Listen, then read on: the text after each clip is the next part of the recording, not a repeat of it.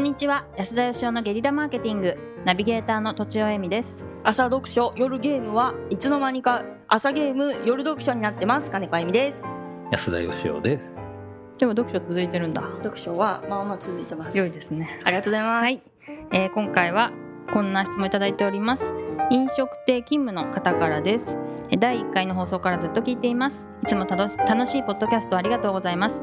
担当直入に質問させていただきたく思います。私は大手チェーンの飲食店で働かせてもらっています。チェーン店ですので商品のラインナップ味などいい意味で同じクオリティが出せる。悪く言えばそこそこそういう形の営業になっています。なんとなく毎日同じことの繰り返しになってしまいがちです。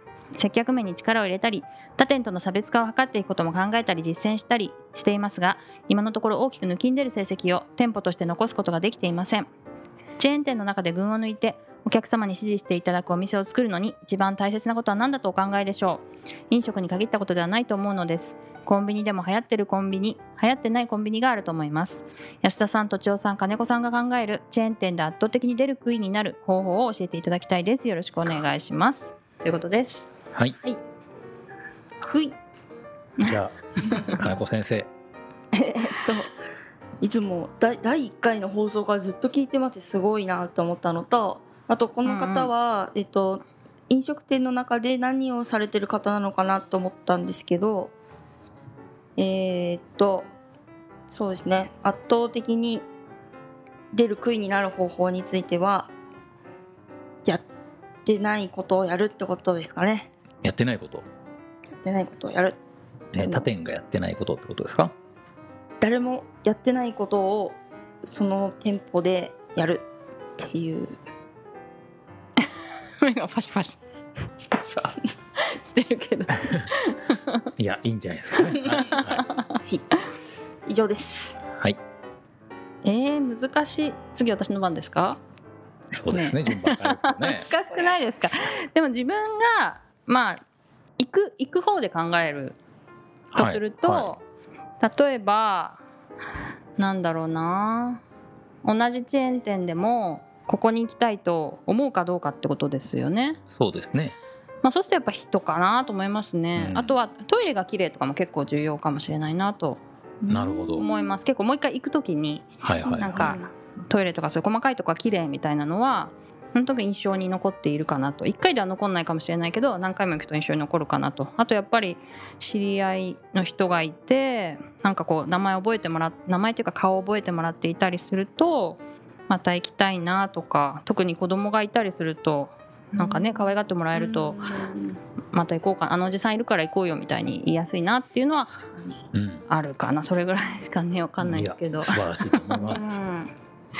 はい、まあそもそもあのチェーン店ってね難しいんですけど、うんうん。その出る杭ですか？はい。になっていいチェーン店となっちゃいけないチェーン店がありまして、ああ勝手なことするなみたいな、はい。はいはい。コンビニとかもこの方も流行ってるコンビニと流行ってないコンビニがあるって言ってますけど、うんうん。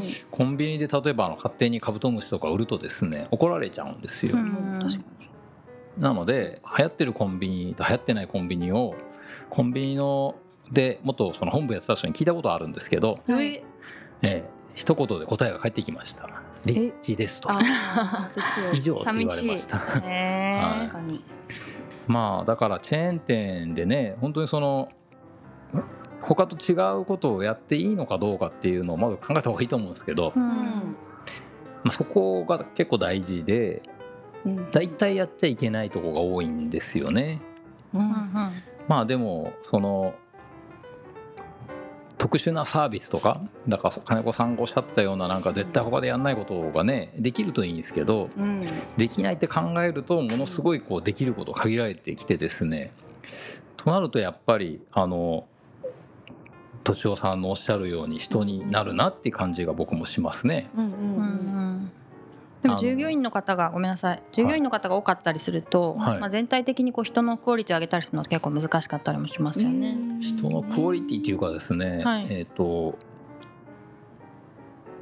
まあこれお店に限らず会社でも多分今後こうなると僕が予想してるもんがあるんですけどはい、うん。例えばあのお寿司屋さんとかねうん。ちょっと前までは有名店とかのお寿司を食べたいなっていう人すごい多かったと思うんですけど、うん。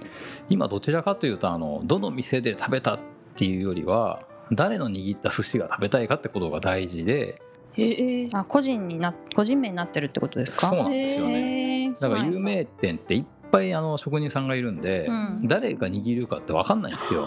うん。うん美容室と一緒ですね。そうなんですよ。なるほど。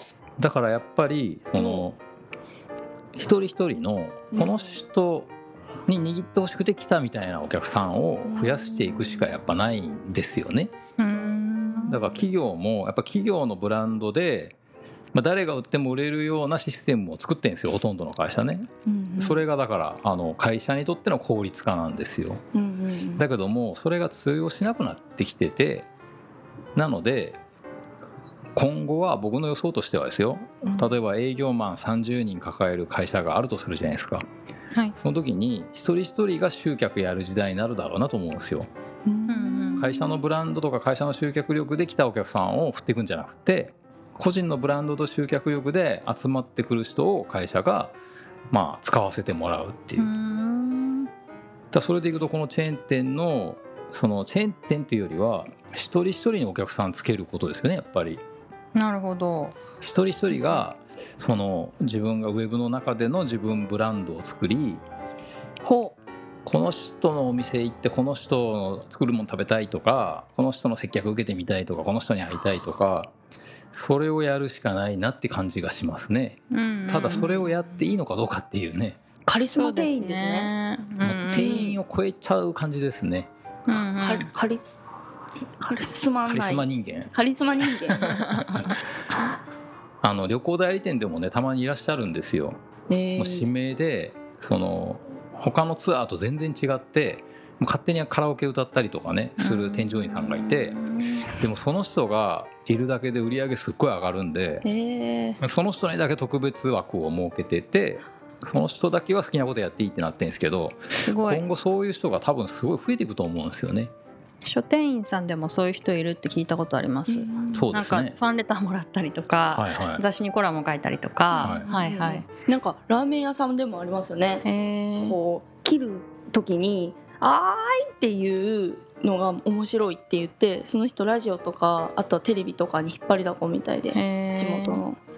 でも本当にねそういうふうになると、うん。その人にお客さんがついてるんで、うん。言ったら同じ外食のあのウェイターさんとかウェイトレスとかうん。料理人でも収入増えると思うんですよね。うーん。だってその人雇えばお客さんついてくるんでうん。